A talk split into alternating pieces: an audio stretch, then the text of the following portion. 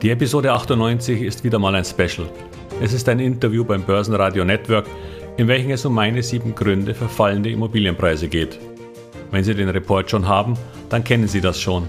Ansonsten lernen Sie meine Art zu denken kennen.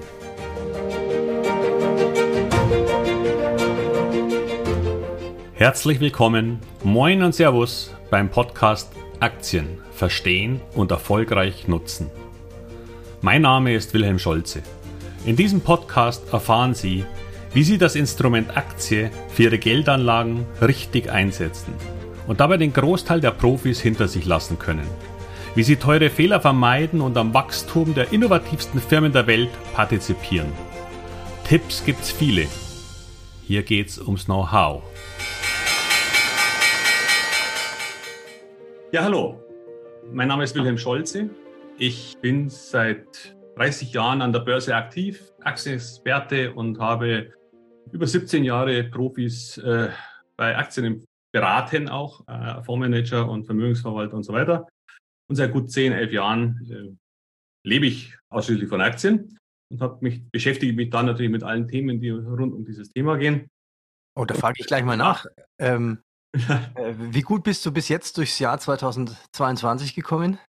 Äh, wahrscheinlich genauso schlecht wie die anderen, mehr oder weniger. Natürlich äh, versuche ich immer Dinge. Ich, ich bin kein Timer, das habe ich in meinem ganzen Leben noch nie gemacht, weil ich glaube ja. nicht an Timing, aber ich glaube an Selektion.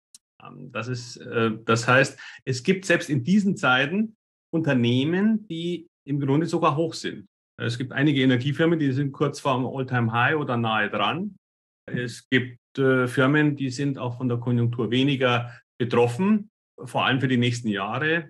Äh, und äh, das heißt, ich switche dann möglichst etwas um. Nichtsdestotrotz, wenn die Börse so kollabieren, wie sie es tun, bin ich immer dabei. Aber das bin ich seit 30 Jahren. Also. Okay. Also du, kannst, du kannst deine Nebenkostenrechnungen noch bezahlen. Äh, es geht noch, ja, genau. Ja, okay, alles klar. Aber ich habe die neue noch nicht gekriegt. Also mal sehen.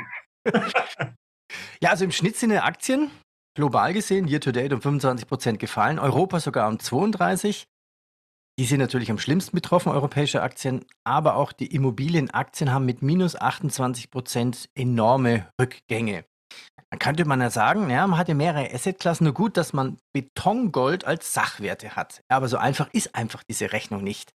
Kam eine Meldung, Vonovia will 11.000 Wohneinheiten verkaufen, um mehr Liquidität zu haben.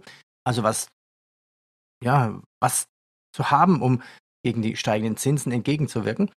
Und du hast jetzt eine Studie bzw. Analyse erstellt zum Immobilienmarkt für Wohnimmobilien. Das muss man auch sagen, hier geht es um Wohnimmobilien. Immobilienpreise sinken, sieben Gründe für fallende Immobilienpreise. Also bevor wir hier genau einsteigen, ähm, du kommst ja aus der Aktienwelt. Warum hast du jetzt eine Analyse, und eine Studie zu, zu Immobilien gemacht? Die Idee war eigentlich die, dass wir im Grunde als Aktionäre ja ähm, immer auch mit Alternativanlagen zu kämpfen haben. Oder beziehungsweise es gibt ja immer Alternativen zu Aktien. Grundsätzlich werden von vielen Menschen die Aktien als hochriskant eingestuft. Und wenn man sich die aktuelle Börsensituation ansieht, dann kann man auch zu dem Schluss kommen, Aktien sind Teufelszeug. Andererseits ist es natürlich so, wir hatten das immer wieder und der DAX begann, als ich quasi meine Karriere begonnen habe, irgendwie 1987, 88, da waren wir bei 1000 und jetzt sind wir bei 12.000 also verzwölffacht. Äh, und im MDAX, ich weiß jetzt gar nicht, wo der gerade aktuell steht, aber wahrscheinlich ist es der 25-fach. Das heißt, die Aktienrendite auf lange Sicht ist einfach enorm. So. Ähm, und auf Sicht der letzten zehn Jahre sind aufgrund dieser komplett kollabierenden Zinssituation, die wir hier in Europa vor allem hatten, ist natürlich der Immobilienmarkt explodiert. Und jetzt können viele Menschen glauben, dass Immobilien natürlich das äh, Allerheiligen, äh, das Mittel der Wahl ist, äh, um auf sichere Weise Geld zu machen. Und das stimmte eben bis zum Jahresende oder bis jetzt, sagen wir mal, vom Jahr aus noch die ersten zwei Monate dieses Jahres und da war, seitdem ist es vorbei. Weil es gibt im Grunde eine einfache Formel. Äh, wenn die Zinsen halt nahe Null sind, dann können die Immobilien steigen automatisch die Immobilienpreise. Das ist einfach kann man einfach rechnen. Das kommen dann nachher zu den Beispielen, warum das so ist und vor allem, welche Auswirkungen das hat. Nur wenn die Zinsen dann halt wieder steigen, ist leider dieser Effekt verkehrt rum. Und das tun sie. Und das tun sie wahrscheinlich noch eine Weile. Äh, und von der Seite her besteht jetzt eine Gefahr. Ja, ich nehme an, da kommen wir nachher auch noch dazu zu sprechen zum Thema Inflation. Man sagt ja auch, naja, Sachwerte, sowas wie Immobilien, ist gut für den, der sich verschuldet hat, für äh, ja, Inflationsschutz. Aber das können wir dann gleich nochmal diskutieren. Wie haben sich denn die Immobilienpreise in den letzten Jahren entwickelt? Ja, wenn man sich Statista anschaut, dann sieht man, dass das, oder auch verschiedene andere äh, Tabellen hat, dann sieht man, dass das Ganze sich im Großen und Ganzen äh, gut verdoppelt hat. Also es kommt immer auf die Art der Immobilie, ist es am Randgebiet oder ist es in einer, in einer, einer Metropole wie München oder, oder Hamburg und äh, ob es eine Wohnung ist oder, aber letztendlich ist es etwa eine Verdopplung in den letzten 10, 11 Jahren. Jetzt muss man aber eins sehen, es gab mal schon mal eine Phase, an der Immobilien sehr stark gestiegen sind. Das war nämlich bis 1995. Und dann hat es etwa 15 Jahre gedauert, um die Höchststände von, 1995 wieder zu erreichen. Nur war der Rückschlag damals roundabout 5 Prozent. Also das heißt, Immobilien waren stabil, haben sich aber nicht mehr fortentwickelt im Preis. Diesmal haben wir eine andere Situation. Diesmal glaube ich, dass wir massiv fallen werden. Und damit fällt das Anlagevehikel als Kapitalanleger, der bisher sagt, das sichere Safe Bet, ich kaufe einfach Immobilien, das fällt nicht nur weg, sondern wird sogar hochriskant, weil man das Ganze ja dummerweise auch noch hebelt. Äh, und immer wenn man etwas hebelt, ist es schlecht, wenn der Hebel in die falsche Richtung geht. Und jetzt haben wir in den letzten zehn Jahren eben eine Preisexplosion gehabt, die natürlich vielen Menschen natürlich gedacht haben, oh wunderbar, das ist ja das allheilig äh, machende Mittel. Und jetzt, wenn wir jetzt anfangen zu fallen, oder zumindest haben wir null Rendite, aber nein, ich glaube, dass wir 30 Prozent fallen, mindestens. Aber dann bedeutet das natürlich, dass das letzte Alternative zur Aktien noch wegfällt. Denn Zinsen sind ja immer noch bei Null oder nahe Null. Äh, als, und gleichzeitig haben wir 8% Inflation. Also das ist sicher keine gute Lösung. Ja, und jetzt sind Immobilien auch noch weg. Und dann genau, bleibt die Aktien. Und die Rendite war immer so bei 2 bis 4 Prozent und da waren die Leute schon, die Immobilienbesitzer, sehr, sehr glücklich darüber. Absolut, ja, ja. Ja, ja, steigen wir ein ins Detail deiner Analyse. Deine These 1, weniger Kredit für gleiches zur Verfügung stehendes Einkommen. Ja, da kommen wir jetzt zum allerersten Punkt, eben das ist natürlich die Zinsentwicklung. Ähm, wenn wir mal hergehen, wir hatten vor, äh, ich kenne Leute, die haben noch bei einem Prozent und unter einem Prozent äh, ihre, ihre Immobilie letztes Jahr gekauft.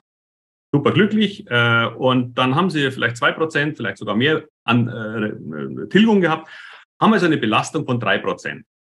So, jetzt mache ich mal so ein Beispiel. Drei Prozent. Das Dumme ist natürlich, ein Haushalt, der eine Immobilie kauft, kauft die mit den zur Verfügung stehenden Mitteln, die er hat. Und keiner kauft sich eine Immobilie, die jetzt schlecht ist, wenn er etwas Besseres sich leisten kann durch seine, sagen wir mal, Kredite, die er bekommt. Also geht er immer so ein bisschen an den Rand des Möglichen. So, und damals konnte man, und das hat natürlich auch zu dieser Preisexplosion geführt, weil viele Leute natürlich bei Nullzins oder nahe Nullzins sich sehr viel leisten konnten. Nehmen wir ein, ein, ein, ein, ein man hat 20.000 im Jahr zur Verfügung für Annuität. Also ausschließlich für Kredit und Tilgung und, und, und Zins äh, dieser Hypothekenkredite. 20.000 Euro. Das ist eine ganze Menge. Äh, das ist ja netto. Dazu kommen ja noch die Nebenkosten, die sind da aber nicht mit drin. So, 20.000. Dann kann sich jemand bei einer Belastung von drei Prozent im Grunde 665.000 Euro Kredit leisten. Weil geteilt durch 0,03 sozusagen, 20.000, dann kommen wir auf 666.666 Euro. Das wäre die Kreditmöglichkeit, weil wenn ich diesen Betrag aufnehme, dann bei Zins und Tilgung 3% zahle, komme ich auf 20.000 im Jahr. So, jetzt haben wir die Situation, dass die Zinsen jetzt gerade Richtung 4% steigen. Die ersten Banken sagen, wir wollen jetzt 4 ab nächste Woche. Wenn ich jetzt weiterhin 2% tilge, dann habe ich eine Belastung von 6%. Ich habe aber immer noch 20.000 Euro zur Verfügung. Also ich glaube nicht, dass der sein Einkommen gerade verdoppelt hat im letzten Jahr. Das heißt, wir haben 20.000 weiterhin zur Verfügung. Und diese 20.000 bei aber einer Belastung von 6% für den Kredit führen jetzt nur noch zu einer Kreditfähigkeit von 330.000 Euro. Das heißt, er kriegt gar keinen Kredit mehr über 600.000. Er kann sich nämlich höchstens noch 330.000 leisten, weil er ja immer nur dieses zur Verfügung stehende Eigenkapital hat. Also ich rede von diesen Menschen, die jetzt nicht reich geerbt haben und Millionen auf der Kante haben, die sowieso rumliegen, sondern von dem normalen Menschen. Die fleißig, die fleißig arbeiten. Genau. Ja. Betrachten wir das Seite, das, betrachten wir mal die Seite der Bank. Die Bank wird ja auch ihre Forderungen noch nach oben schrauben, mehr Sicherheiten zu bekommen. Also, da sind wir beim Punkt 2, Erhöhung der Eigenkapitalanforderungen, die die Bank haben will.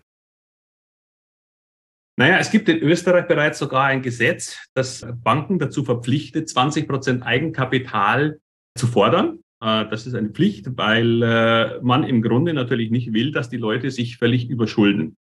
Also die 100 Prozent Finanzierung AD quasi. Im Großen und Ganzen ja. Also in Österreich auf jeden Fall. Und auch bei uns werden die Banken in die Richtung gehen. Weil wenn ich etwas vorher mit fünf bis zehn Prozent oder vielleicht sogar 100 Prozent Finanzierung mache, dann bedeutet das ja für die Bank, in dem Moment, wo die Immobilie im Preis fällt und sagen wir, die fällt um 20 Prozent im Wert und ich würde das jetzt machen, dann ist diese Bank komplett im Obligo. Die hat im Grunde gar keine Sicherheit mehr, zumindest keine, keine, keine Vollsicherung ihres Hypotheka Hypothekenkredits. Das heißt, die Banken werden zwangsläufig hochgehen in der Eigenkapitalanforderung, weil das Risiko dieser 20 Prozent Eigenkapital, sehr, dass das fällt, ist sehr hoch im Moment. Und auf einmal sind die unter, unter, unter ja, sagen wir, untersichert. Und ich glaube, ich habe auch gelesen, dass die BaFin das bereits prüft. Also ob wir da eine Pflicht kriegen, weiß ich nicht, aber die BaFin prüft natürlich bei Banken. Jungs, wie ist denn das bei euch? Ja, ja, und das kann sich ja mit jeder Entscheidung der EZB natürlich noch ändern. Punkt 3. Die Inflation senkt die für Wohnungskäufe zur Verfügung stehendes Einkommen. Ja, ähm, da jetzt jeder demnächst eine äh, Nebenkostenabrechnung bekommt, eine Gasrechnung, die Energierechnungen, die durch die Decke gehen, seine, jeder kennt inzwischen, dass auch Lebensmittel im Preis steigen. Also im Grunde das gesamte normale Leben steigt massiv. Äh, wer zur Tankstelle fährt, zahlt 30, 40 Prozent mehr als noch vor einem Jahr, eineinhalb. Das, das heißt, dieser ganze Inflationszug zieht sich quasi durch alle Kosten. Die Nebenkosten werden massiv steigen. Wenn ich aber nun diese Kosten, jetzt mache ich wieder mein 20.000 Euro Beispiel, äh, wenn ich nur ein bestimmtes Einkommen zur Verfügung habe und meine ganzen Kosten explodieren gerade, dann habe ich weniger Geld zur Verfügung, um Zins und Tilgung zu tragen. Und wenn ich weniger Geld zur Verfügung habe, irgendwie, dann kann ich halt im Grunde keinen so hohen Kredit aufnehmen, weil ich ihn nicht bezahlen kann. Das heißt, die Inflation in allen anderen Bereichen führt dazu, dass ich für, den, für, die Hypothek nicht mehr ausreichend oder nicht mehr so viel Geld zur Verfügung habe wie zuvor. Ja, und kritisch wird es ja dann für die, wo die Inform äh, ja nach zehn Jahren jetzt, wo, wo teilweise dann äh, ja die Vorwortkredite kommen müssen und dann neue Verhandlungen stattfinden. Absolut, das kommt doch, ist ein Punkt dazu, aber genau darum geht's auch, ja. Das ist, das, das ist sozusagen nochmal ein eigener Punkt, weil das ist, führt äh, Druck auf der Angebotsseite. Aber wie ich dann immer sage, als, als Quintessenz dieser Inflation, das führt zu eben zu geringeren Mitteln für, für Hypothekenzahlung zur Verfügung stehende finanzielle Mittel. Das heißt, die, die Mittel sind einfach nicht da. Und damit kann ich mir diese Wohnung oder kann ich mir dieses Haus oder was auch immer nicht mehr zu dem gleichen Preis leisten. Sieben Gründe für fallende Immobilienpreise. Nummer vier, höhere Immobilienangebot aufgrund zu kurzfristig fixierter Hypothekenzinsen. Ja, jetzt kommen wir ein bisschen mit deinem Beispiel mit den zehn Jahren. Das ist jetzt noch die glückliche Variante, die sind steuerfrei. Das ist der nächste Punkt. Aber es gibt viele Leute, und das habe ich auch von einem befreundeten Immobilien, ähm, ähm, äh, Versicherungsmakler, der mir gesagt hat, viele haben die erkennt mit fünf Prozent, fünf Jahren, äh, für fünf Jahre finanziert. Und fünf Jahre sind für die meisten jetzt dann bald rum. Das dauert noch ein Jahr oder zwei, aber irgendwo in zwei, drei Jahren werden diese Dinger fällig. Und damals haben die da vielleicht noch ein Prozent bezahlt. Wenn jetzt das Risiko steigt, dass wir Richtung vier, das ist kein Risiko, sondern das ist Fakt bereits. Also jetzt haben wir das Risiko Richtung fünf Prozent oder mehr steigt. Dann sehen die im Grunde einen riesen, eine Riesenveränderung äh, ihrer zukünftigen Raten vor sich. Das, wenn man ein bisschen vorausschaut, sieht man das. Und wenn ich vorher 15.000 oder 20.000 Euro zur Verfügung hatte und jetzt durch Zins und Zinssteigerungen in zwei Jahren absehbar nicht mehr 20.000, sondern 40.000 für die Refinanzierung dieses Kredits dann ausgeben muss und ich keine Chance sehe, diese 40.000 irgendwie irgendwo herzukriegen, weil ich im Lotto leider nicht gewonnen habe, dann sehe ich das Problem im Grunde auf mich zukommen. Und es gibt manche, die werden da jetzt schon reagieren. Manche sehen es leider erst zu spät. Und das führt zu einem späteren Punkt dann wiederum zu einem Angebot von Immobilien von Leuten, die raus müssen. Die sind quasi im Druck zu verkaufen, weil sie es nicht also, mehr refinanzieren können. Also was für Schnäppchenjäger dann, da zuzuschlagen? Ja, das also ist wie mit der Börse. Wenn, wenn, wenn eine Aktie sich halbiert, ist es dann automatisch schon ein Schnäppchen? Ich kenne da ein paar amerikanische Tech-Firmen, die waren bei minus 50 Prozent keineswegs Schnäppchen. Mhm. Okay, na gut, äh, da müssen wir jetzt die Immobilie bewerten und äh, diskutieren, äh, was ist für eine Immobilie wert. Klar, ja. Punkt 7. Sieben, sieben Gründe für fallende Immobilienpreise. Punkt Nummer 5, und eigentlich klingt es jetzt äh, genau wie das Gegenteil, die Erhöhung der Umwelt- und Energiesparvorschriften für Eigenheime. Wieso soll das dazu führen, dass die Immobilienpreise sinken? Ja, es ist eher, sagen wir mal, das, das betrifft wieder ein Teilsegment. Erst einmal steigen rein theoretisch die Kosten für die Immobilie. Nur weil die Kosten steigen, heißt das aber nicht, dass das dann auch verkauft werden kann. Also man kann ja auch sagen, die Kosten steigen jetzt um zwei, äh, auf zwei Millionen pro Wohnung. Dann sind die Kosten zwar so, aber dann gibt es ja keinen Umsatz mehr weil das kann keiner kaufen. Das Problem betrifft jetzt eher die Sanierungen von sehr, sehr vielen alten Wohnungen und Häusern vor allem, weil das Problem ist, die müssen jetzt dann irgendwann agieren. Die müssen jetzt eine Gasheizung oder eine Ölheizung abschaffen und eine neue einbauen. Die müssen ein, ein Solardach aufs, äh, äh, auf die Hütte bauen. Die müssen dämmen. Die müssen alle möglichen Umwelt- und Energievorschriften jetzt dann erfüllen. Und das kann richtig viel Geld kosten. Und nicht jeder hat diese vielleicht 50, 60 bis zu 100.000, was ich mal gelesen habe, was so etwas kosten kann, irgendwo rumliegen. Ja, und dann lohnt sich ja auch gar nicht mehr dann durch Vermietung das wieder reinzuholen. Ne? Ja, das, das ist das. 10 Euro pro Quadratmeter verlangen, aber geht nicht, weil du vielleicht bei 6,90 Euro liegst. So ist es. Und dann gibt es noch vielleicht noch einen Miet Mietpreisdeckel und wo Novia sagt, ja, wir werden die Mieten auch nicht erhöhen wir im Moment und sowas, weil man sonst unter politischen Druck kommt. Also das heißt, die Rendite, die ist garantiert bei Null und sogar deutlich negativ für lange Zeit als Investor. Ich nehme das aber auch manchmal von den, von den Eigenheimbesitzern, die sogar selber drin wohnen, die sich das nicht leisten können. Mhm. Weil für den Investor spielt es im Grunde ja keine Rolle, warum der Preis fällt. Das Problem ist nur, wenn der Preis fällt, weil auch die normalen Wohnungen oder Häuser, die noch sanierungsbedürftig sind, wenn die im Preis fallen, dann hat das natürlich Auswirkungen auf viele dieser Häuser. Das, das, das, das Problem haben ja quasi dann Hunderttausende von Häusern wahrscheinlich, die dann möglicherweise entweder saniert werden, weil das Geld da ist, oder wenn es nicht da ist, auch auf den Markt kommen. Und alles, was auf den Markt kommt, erhöht natürlich den Angebotsdruck. Und jeder, der jetzt im Grunde Interesse hat, so ein Haus zu kaufen, aber weiß, dass jetzt auf einmal höhere Umwelt- und Energiesparvorschriften existieren, muss das natürlich mit ins Kalkül ziehen und wird natürlich nicht bereit sein, diese 100.000, die er jetzt danach noch nachbuttern muss, schon in dem Kaufpreis drin zu haben. Das heißt, er wird im Preis runtergehen, weil er weiß, dass da noch Kosten daherkommen, die vorher noch gar nicht existent waren. Ich habe das mal miterlebt hier in der Gemeinde, wo ich wohne. Äh, Im Gemeinderat war eine Diskussion, neues Baugebiet, die neuen Vorschriften. Da waren die ganz schnell dabei. Ähm, Solardachpflicht, dann äh, Zisterne nochmal neu und dann, dann sagt, bis dann einer Gott sei Dank aufgestanden ist und sagt, ey, Moment mal, bremst mal, ihr sprecht hier gerade über 70 bis 140.000 Euro, was der Häuslebauer noch ja, mehr investieren muss, der ja. wird nicht bauen. Ja. Ja. ja. Also, das ist dann schon schwierig. Wir alle wollen natürlich Richtung Umwelt gehen, aber es muss auch finanzierbar bleiben. Ja, und das macht es natürlich noch mal komplizierter und schwieriger. Jetzt reden wir da bei einem Neubau. Das heißt, solche Dinge, wie gesagt, gerade haben wir auf der einen Seite das Problem, dass man im Grunde sich gar nicht mehr so viel Haus leisten kann und dann wird das auch noch teurer. Also für Immobilienmakler kommt, sehe ich da jetzt auch für die nächsten Monate oder die hatten jetzt eine goldene Zeit. Äh, die haben sich dumm, naja, okay, also die haben viel, sehr viel Geld verdient. Also ich habe auch vor kurzem mit dem Makler hier vor Ort telefoniert und er hat gesagt, sie machen momentan keine Umsätze. Beide Seiten warten. Ja. Die Verkäufer wollen noch ja. die alten Preise durchsetzen, so nach dem Motto träum weiter und die Käufer, die warten natürlich erstmal. Ja. Unser Thema, sieben Gründe für fallende Immobilienpreise. Idee 6, These 6 von dir. Immobilieninvestoren, die vorausschauen, sehen das Problem auf sich zukommen. Okay, aber warum soll dann die Preise fallen?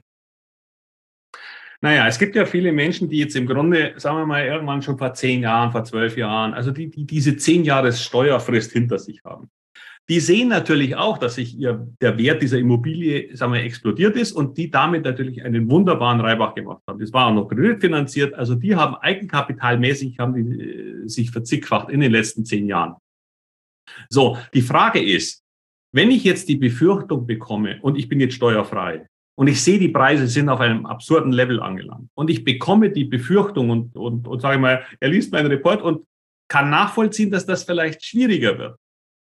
Dann führt natürlich der Verfall und aufgrund dessen, dass die ja kreditgehebelt sind, der Immobilienpreise zu einem noch viel größeren Verfall seines tatsächlichen äh, Wertes. Also der, das heißt des Geldes, dass das Ding wert ist. Wenn sich eine Immobilie, die sich verdoppelt hat, äh, jetzt wieder um 30 Prozent verliert, dann reden wir ja um richtig große Summen, die so ein Kapitalanleger vor zehn Jahren, damit ist, war er jetzt sehr glücklich, aber jetzt würde er es vielleicht gern eincashen. Und der eine oder andere, der das sieht, dass das jetzt vielleicht für lange Zeit vorbei ist, der fängt dann an. Und dann kommen wir dann, das kommen wir dann beim nächsten Punkt wegen dem Ankerpreis, ja. Der, der erste fängt an, und versucht noch was Hohes zu kriegen, dann merkt, das geht nicht, er geht ein bisschen runter. Die meisten gehen nicht runter. Die warten, die hoffen. Und deswegen zieht sie, aber das ist der nächste Punkt. Ja, also ich glaube, die Angebotsmenge, ganz kurz, die Angebotsmenge von all den steuerfreien Immobilien ja. wird jetzt deutlich steigen. Okay. Leiten wir über. Punkt 7. Da sprichst du einen psychologischen Effekt an. Und der wirkt sich zeitverzögert aus. Du hast ja schon ein bisschen angedeutet. Ja, das ist das. Es ist auch, psychologische Effekte spielen auch an der Börse eine große Rolle. Und nur wird es bei, an der Börse werden Dinge meistens sehr viel schneller, äh, sagen wir mal, passieren alle sehr viel schneller. Viele Investoren, die, sagen wir mal, so ein bisschen eher im Anfängerbereich sind, die haben auch, wenn sie mal irgendwo einen schönen Kursanstieg einer Aktie gesehen haben und die fängt dann an zu fallen, dann haben sie diesen hohen Preis als Ankerpreis im Kopf. Da war ich schon mal, die Aktie war schon mal bei 100, jetzt sind wir nur noch bei 80 oder bei 70. Na, wenn sie wieder auf 80, 90 steigt, dann, dann verkaufe ich die aber. So, und das Gleiche passiert natürlich am Ende auch bei den Immobilienpreisen. Nur ist dadurch diesen sagen wir, Kredithebel, äh, es, es schwankt das noch viel stärker jetzt. Wenn da mal 10 Prozent Minus sind, dann ist es richtig viel Geld äh, auf der Eigenkapitalseite. Da passiert dann deutlich mehr. Und diese Ankerpreise sind da und deswegen, deswegen haben auch die, die äh, Makler im Moment kein Geschäft, weil die Preisvorstellungen der Verkäufer und die der Möglichkeiten und die Willen der Käufer, da ist jetzt eine gigantische Diskrepanz im Moment. Und die wird aus meiner Sicht äh, zwei Jahre, ein bis zwei Jahre möglicherweise brauchen, bevor das alles so angepasst ist, dass wieder ein vernünftiger Umsatz zustande kommt, weil die Preise erst einmal so weit runterfallen müssen, bis die Möglichkeiten der Käufer wieder ins Spiel kommen. Aber da diese Ankerpreise existieren. Ich halte sogar ein bis zwei Jahre für eine kurze Zeit. Ja, vielleicht ist länger. Ja. Also ja, man, ja. Man, man, diskutiert das selbst bei jetzt, oder man hat ja selbst ähm, ja. in guten Zeiten äh, lange diskutiert, bis da mit Preis, Preisfindung, Notar, bis das über die Bühne war, ist ja oft ja, ja. vergangen. Ne? Das war jetzt, das war jetzt auch sehr kurz angesetzt. Also ja. es, aus meiner Sicht wird es auch dieses Jahrzehnt ist durch mit Immobilien. Also mit Performance. Das sehe ich nicht. Ja, aber ich weiß nicht, wir werden sehen, wie schnell die Anpassung ist. Was ich natürlich glaube, ist, dass wir, wir haben im Moment eine ganz große Diskrepanz. Diese Diskrepanz wird langsam kleiner werden, weil die ersten Immobilienbesitzer aufgrund dessen, dass sie schon ihr Problem sehen, raus müssen. Die sehen, dass sie das nicht mehr refinanzieren können. So, dann gibt's die, die sagen, na, ich will sowieso raus. Dann gibt's die ersten zehn Jahres äh, Steuerfreiheit, Menschen, die sagen, ah, na, lieber nehme ich das jetzt nochmal mit. Das nehme ich jetzt mal vom Tisch, das Geld. So, und so kommt so peu à peu einer nach dem anderen daher. Die große Masse schaut zu und hofft. Und so wird diese Welle, und deswegen kann das auch Jahre dauern, langsam und stetig wird das Ding fallen. Und bis da wieder ein Match ist, kann ich nicht sagen. Das hängt natürlich auch von der Zinsentwicklung ab sagen wir, wir würden dann bei den Hypothekenzinsen bei fünf Prozent stagnieren irgendwann einmal, dann wird es auch irgendwann einmal wieder matchen. Aber im Moment ist, äh, sehe ich da no way, weil die Diskrepanz viel zu groß ist. Oder es geht schneller. Es kann natürlich eins passieren, dass manche dann in ein, zwei Jahren feststellen, Mist, das ist alles Mist, ich bin jetzt wirklich in der Bredouille und es hört ja gar nicht auf. Und dann wird der Druck immer größer. Das heißt, wir könnten in so eine Art, ja, ich will jetzt das Wort Immobiliencrash nicht in den Mund nehmen, aber äh, es, es könnte zu einer gewissen Panik von Leuten führen. Und, und wir reden ja von vielen Menschen, die da betroffen sein werden, da, wo sie sagen, das ist ja Mist. Ich kann mir das nicht mehr leisten. Ich muss das rausschmeißen. Und es ist egal, welchen Preis. Also, also, also, also Crash würde ich jetzt auch nicht im Mund nehmen. Nein, will ich auch nicht. Das ist, das war jetzt, das ist, das wäre das. Die Preise sind, sind exorbitant gestiegen. Einfach mal ein bisschen Luft rauslassen Richtung Vernunft. Ja, die Frage ist natürlich, wo ist Vernunft?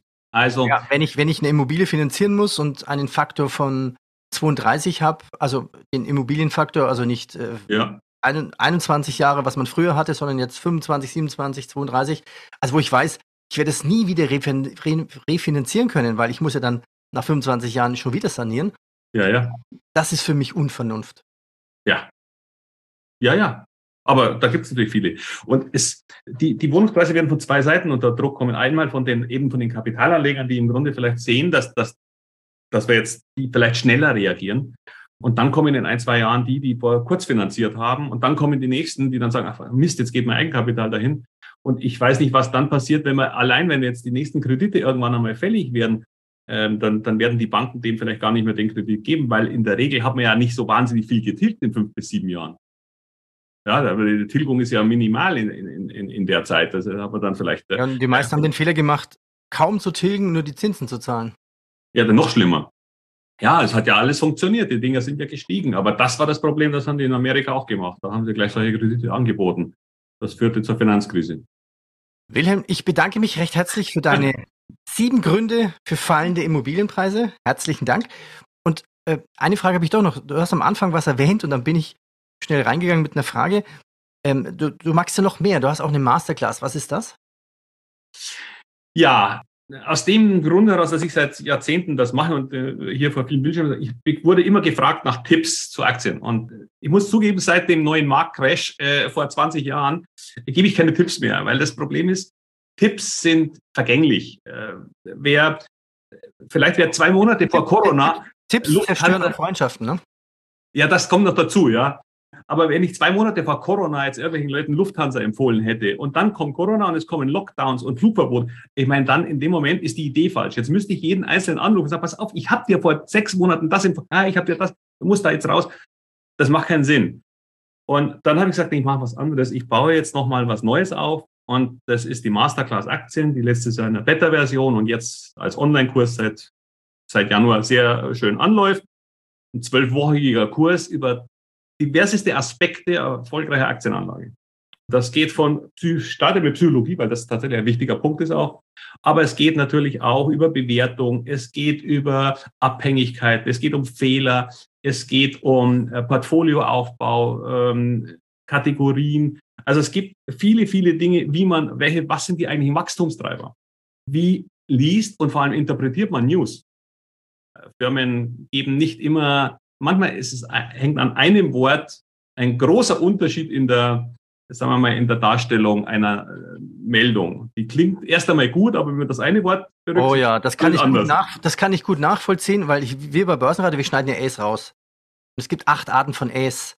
Ah ja, okay. Also zum Beispiel ein ganz höfliches A. Es gibt Menschen, die haben in einem Satz zwei A's drin, eins vorne, eins mitten und hinten. Das ist das, das schneidet man raus. Aber es gibt A's, wenn ich jetzt jemand eine Frage stelle, hey Vorstand, du hast letztes Jahr versprochen, endlich mehr Gewinne zu machen. und bei seiner Prognose fängt er dann an zu stocken. So, äh, darf ich nicht rausschneiden, weil dann ist es eine unsichere Aussage. Und dann überlegt er sich nämlich, wie formuliere ich jetzt diese unsichere Aussage möglichst glatt. Und dann ist es eine wichtige Aussage, dieses A drin zu lassen, weil dann weiß nämlich der Investor, selbst der Vorstand ist sich nicht über seine Aussage sicher. Oder das, Absolut. Ja. Also insofern bin ich da bei dir. Ja, Wilhelm, ich bedanke mich recht herzlich. Ja, ganz kurz noch, vielleicht ganz zum Schluss. Also diese Masterclass ist äh, dieser Kurs, der äh, hat man Zugang für zwölf Monate. Das heißt, man kann sich das sind jetzt über knapp 100 Videos, die man kann sich zigmal anschauen, solange man lustig ist und äh, wiederholen. Es gibt Zoom Live Calls dazu, wöchentliche, so dass man mit mir sprechen kann und Fragen stellen kann zu den Modulen. Aber inzwischen hat sich oft herausgestellt, weil viele dann schon längst drüber sind und wir sprechen dann auch über aktuelle Märkte, es gibt keine Anlageempfehlungen, es gibt nur Überlegungen, so wie meine zum Immobilienmarkt. Sieben Gründe für fallende Immobilienpreise. Wilhelm, danke dir. Ich danke dir. Schönen Tag noch. Tschüss. Das war mein Interview mit Peter Heinrich, dem Vorstand, der das Börsenradio Network vor über 20 Jahren gegründet hat. Hier finden Sie Expertenmeinungen und spannende Vorstandsinterviews, die man sonst nie in so einer Länge zu lesen bekommen kann. Hören Sie doch mal rein. Den Link habe ich Ihnen in die Show Notes gepackt. Wenn es Sie interessiert, dann werde ich noch einen kurzen Report zu Immobilienfonds verfassen, weil da sehr viel Geld drin steckt, aber inzwischen auch deutliches Risiko. Aus meiner persönlichen Sicht. Schreiben Sie mir einfach, wenn das was für Sie wäre. Und damit wünsche ich Ihnen wieder viel Erfolg bei all Ihren Investments und bis bald, Ihr Wilhelm Scholze.